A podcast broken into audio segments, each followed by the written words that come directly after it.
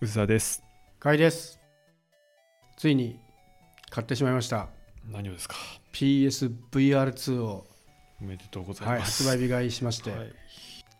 なんかいや普通に買えるみたいですね。ーそう。ここ最近ゲーム機って発売日買えなかったじゃないですか、はい。ね、プレステ5もつい最近まではい。予約抽選ばっかりだったし。うん。だから今回もねてっきり買えないかと思って、はい。事前予約頑張って申し込んだんですけど、はい。でそれがもう無事に当たって。はい。やったーもう予約戦争いらねえわと思ったらね結局発売日全然お店で売ってたっていうね、うん。なんだろうなんでこんなに残ったんだろう謎。そんなに注目されてないのかってことなんですかね。あるいはそこそこの数をちゃんと用意した。まあね、うん。PS5 もちょうど用意できるようになってきたタイミングだから、うん。ね一緒に売れるっていう意味ではいいタイ,、うん。いいタイミングで用意できてるような気がしますけどね。まあ、値段自体ね、うん。7万円以上するから PS5 本体より高いっていううん。状態であるもののはい。とはいえねこう大体こういうのが買えないのってゲーム人気もあるけど転売の人が多かったりするじゃないですか、はい。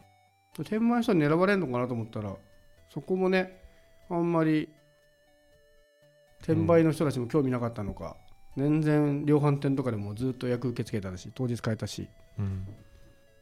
まあねそれはみんなが手に取れていいことなんですけどはい、正しいことですよ。すごい正しいことなんですけどこれしかもこれ完全に個人的に自分が悪いだけなんですけどはい。予約が結構前だったんですよね。発売より2ヶ月以上前とかに予約をしておいて、はい。で当たったって言ってあじゃああと発売待ってりゃいいや。ってうん言って完全に忘れてたんですけどでいよいよ発売日近づいてきたから、はで最近のプレステのゲームって容量でかいからい。ダウンロード時間かかるじゃないですか,、え届いてからダウンロードだとすげえ待つからもう前日からダウンロードしようと思ってはい。前日にいっぱい買ったんですよ、はい。VR ゲームダウンロードしたら。さあですね僕が買った VR2 がですねホライゾンっていうソフトがバンドルされてることを完全に忘れてうん。ホライゾンを買ってしまいましてあ衝撃を受けましたね。ああれは返品はできないんですか？デジタル版でした。中がパッケージだったらワンチャン売ろうかなと思ったんですけど。はい。なんか1時間2時間ぐらいは返品できないんでしたっけ？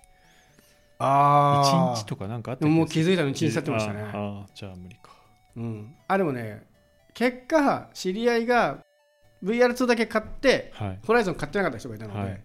よかったらどうですかって言ってこうお安くお譲りしたんですけど、で事なきを得たんですけど、はい。い、や忘れちゃいますね。完全に油断してた。バンドルの方が当たりやすいかなみたいな。あバンドルしかなかったのかな？あんま覚えてないけど、えルスラさんはやってないんですか？VR2 全然一切やってないですね。まだね見たこともないですね。ちょっと見たこともないですか？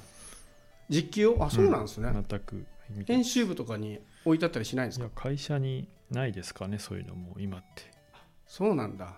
まあでもそうか。会社でレビューするような時代じゃないですもんね、うん。なんで別にそういうのをチェックしてない。僕がメインではチェックしてないんで。全然触ってもないし見たこともないです。見たこともないはなかなか衝撃でした。そうか。ウェブニュースとかでいっぱい見てるんではい。大体知ってるかなと思ったんですけどやっぱ手に取ると結構違いましたね、うん。リアルで物見るのと、はいえ何が良かったですか？プレイしたもので。えっとねとりあえず僕前作も持ってるんですよ。はい。前の PSVR PSVR はい。でこれはもうご存知の人も多いと思うんですけど前の PSVR は結構無理やり VR 倒してたんではい。接続がすっげえ大変だったんですよね、うん。パズルみたいに、はいはい。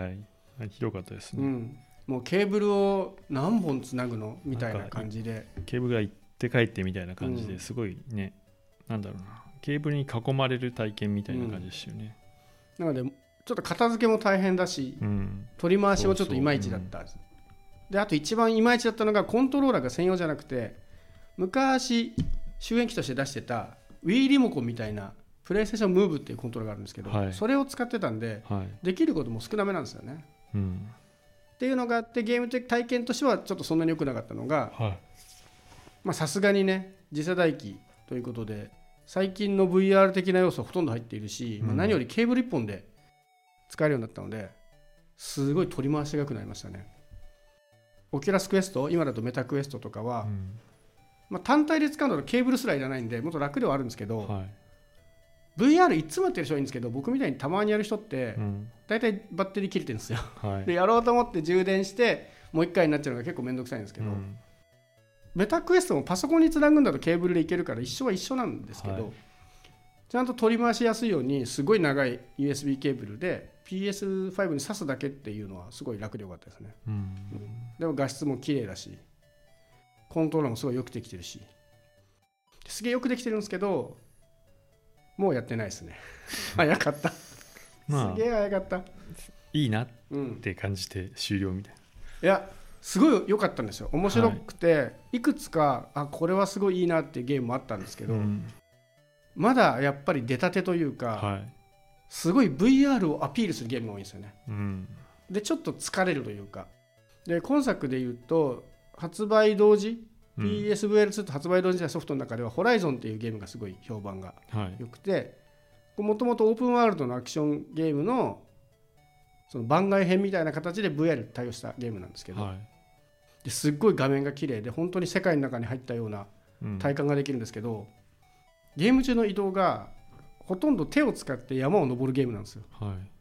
でおそらくなんですけどいくら VR でも歩くのってちょっと疑似体験すぎるじゃないですか、はい。その足の動きに合わせて動けるわけじゃないし、そうできたとしても多分足踏みとかになっちゃうから。うん。でその点山登りをするときに PSVR2 の新しいコントロー使ってなんか握って登るみたいなのができるんですよ。はい。なんか体験としてはすごいリアルなんですよね。は本当に山を登ってるみたいな。山を本当に素手でロッククライミングしていくみたいないうん。ゲームなんですけど別にロッククライミングしたくてこのゲームやってねえなみたいな。うん。わかります？まあわかる。リアル追求したがゆえにはい。別にゲームとしてうん。ただただ山を登るゲームになってて。はい。いや別にそんなリアルじゃなくてもその圧倒的綺麗なお VR の世界でモンスター倒せたらそれ楽しいのになみたいな。もうちょい進めたら出てくるのかもしれないですけどちょこちょこモンスターと戦うシーンがあってはい。それの時すげえ楽しかったんですけどはい。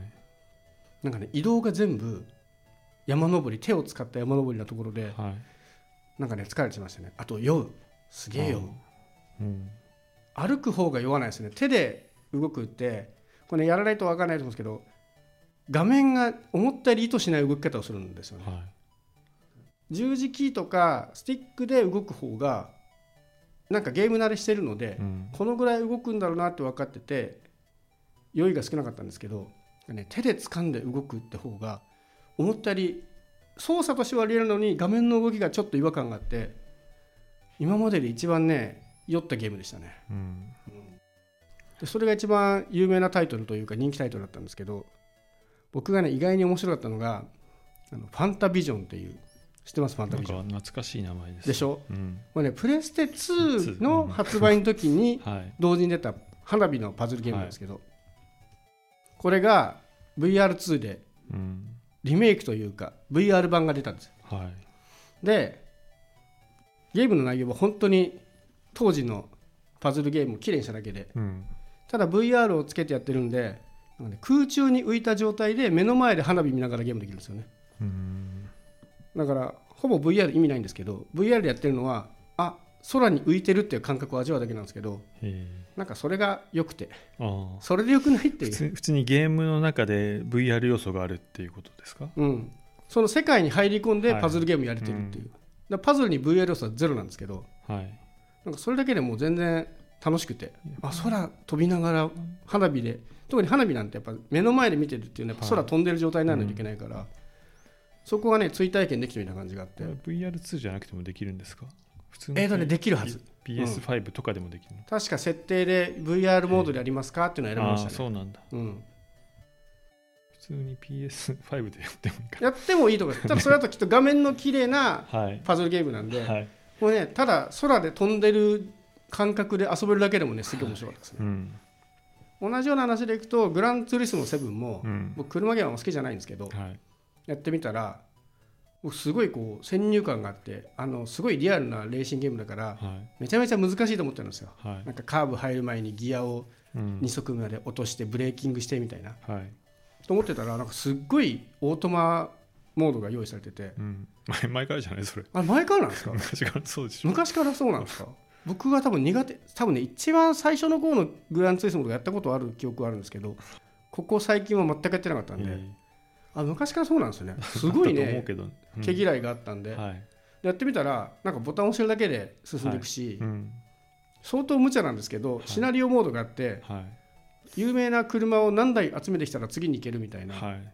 そんななんかロールプレイング要素もあってはい。意外と楽しくて。う、ん。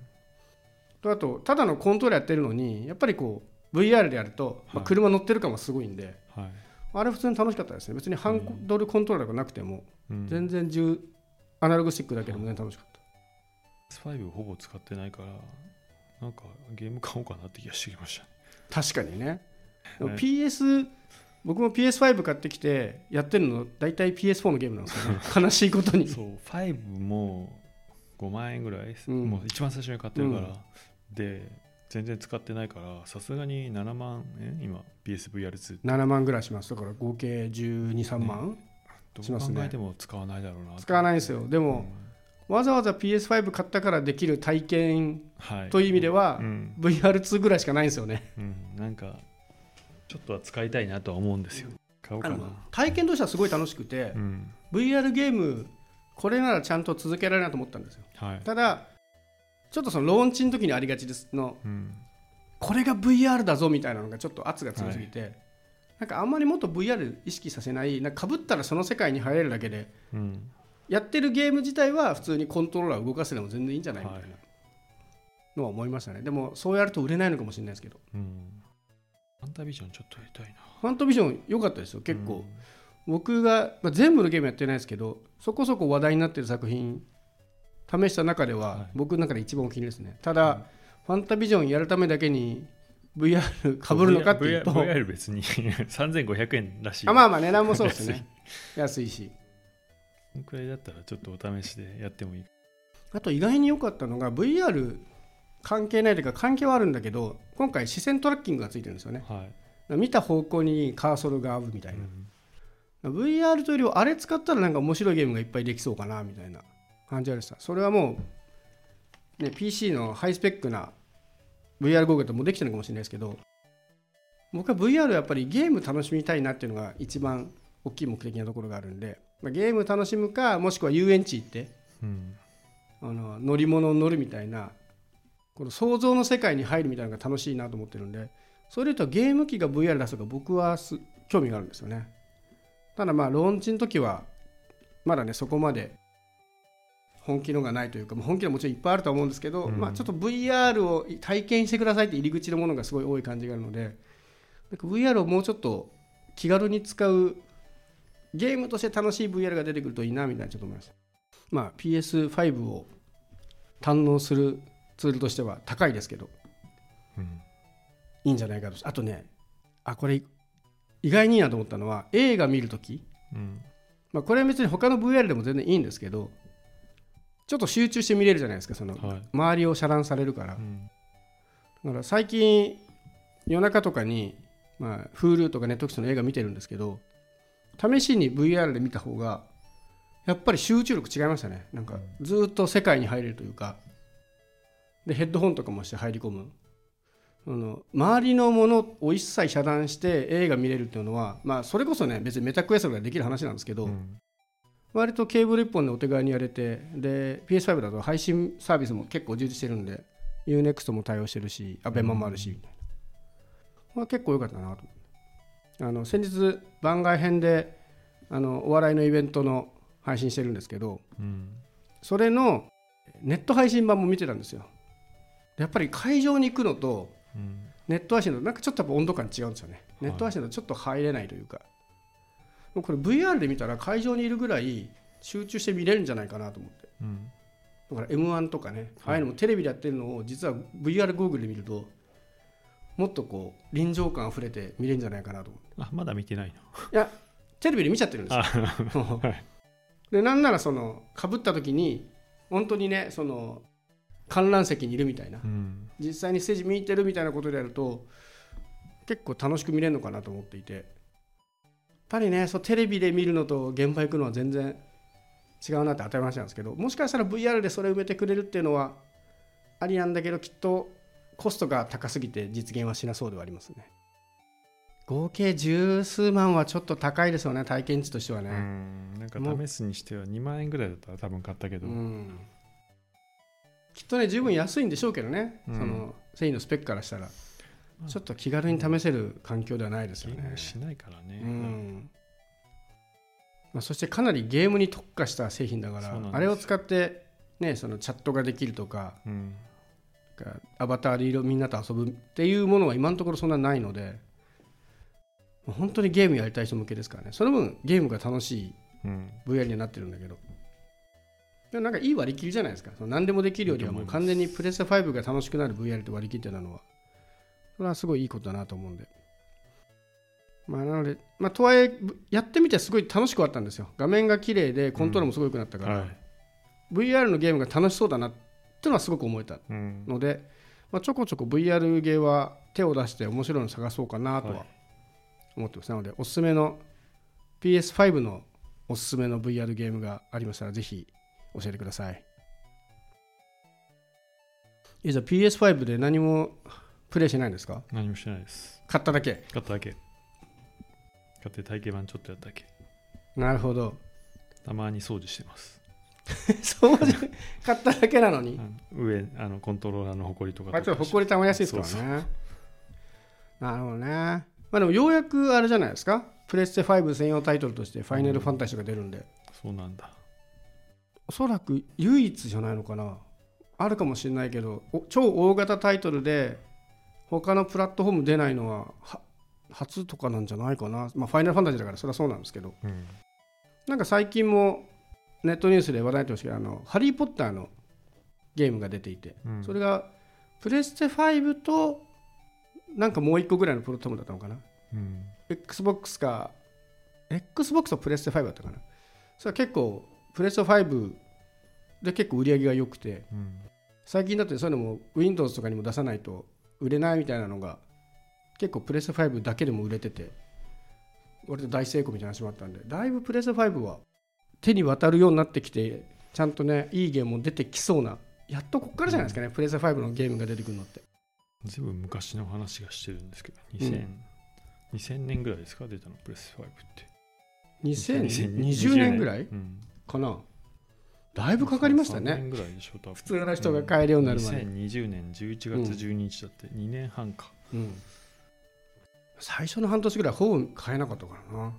で買ったところでプレステ4のゲームが快適に動くっていうのがメインだったし出るソフトもね大体プレステ4とプレステ5両方対応してますみたいなのばっかだったから、まあでも移行としては実はこれ美しいのかもしれないですけどね。うん。普通にプレステ5じゃないとできないゲームとかないっていうのが逆に買いやすいというか気軽にいつでもいいから買えばいいみたいな、だからスイッチとかもねそろそろ次世代機って言われてるんだけど果たしてどういうやり方してくるのかちょっと気になるところですね